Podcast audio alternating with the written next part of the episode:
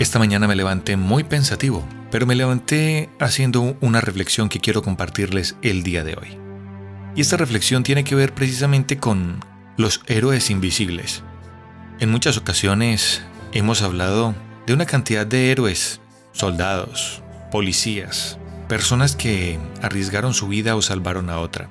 Pero sin duda alguna dentro de nuestra sociedad hay unos seres que de verdad son héroes invisibles y esos héroes invisibles son nuestros hijos. Es por eso que hoy quiero compartir con ustedes este breve mensaje. Nuestros pequeños e invisibles héroes.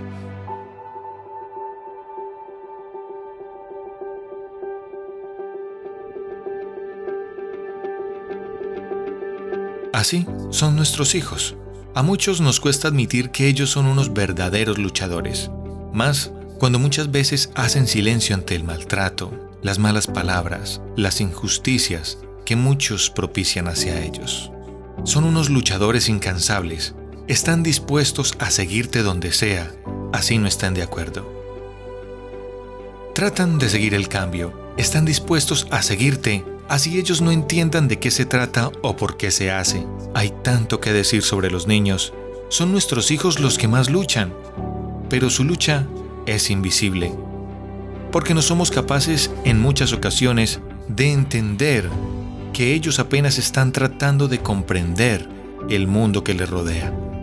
Hoy quise grabar este audio por todos los niños que sufren de maltrato.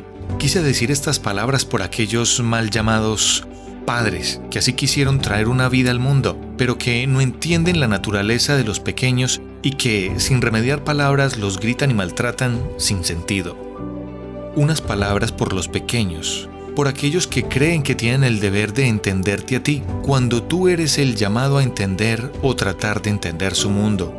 Un mundo que muchas veces se ve entorpecido por las manos criminales de desgraciados, que creen que tomar sus vidas y hacerlas miserables es formar y resolver sus problemas de infancia o sus desgracias. ¿Por qué creíste que podría ser padre o madre cuando ni siquiera pensaste en tratar de construir un entorno sano para tus hijos. Y lo más irónico es que tampoco fuiste capaz de construir un universo para ti. Pero pretender arruinar el de él o el de ella con golpes y malas palabras es la solución que encontraste para tu desgracia. Si no era lo que querías, entonces ¿para qué decidiste traerlo al mundo? ¿Para qué? Déjame decirte que no te lo pidió, que fuiste tú quien tomó esa decisión y que es tu responsabilidad tratar de hacer lo mejor para él o para ella. Estoy hablando de tus hijos. Tampoco te estoy diciendo que seas el padre o la madre perfecta, porque de errores también se construye. No seas el padre o la madre perfecta. Nadie te lo está pidiendo. Solo te digo que seas responsable de tus actos frente a ellos. Ámalos, valóralos, consiéntelos y entiéndelos. Tampoco te recrimines si no eres perfecto. Tus hijos no te lo están pidiendo. No te frustres. Asume el reto de hacer una vida mejor para tu hijo o tu hija, para esa personita que aún no entiende los desagravios y tristezas de lo que es tener un mal día. Si tuviste una mala infancia, allá tú.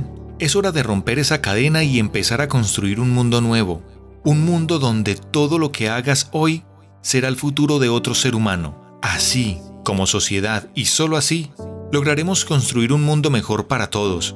Pero debemos sembrar hoy para que ellos puedan recoger tu cosecha, porque quizás tú no logres verla, pero te irás pensando que fue posible.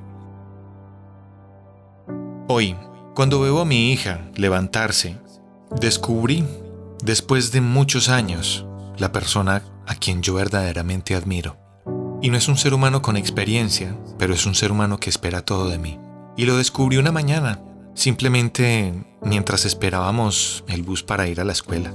A mi hija, Guadalupe, quiero decirle hoy que yo, su padre, soy su gran admirador.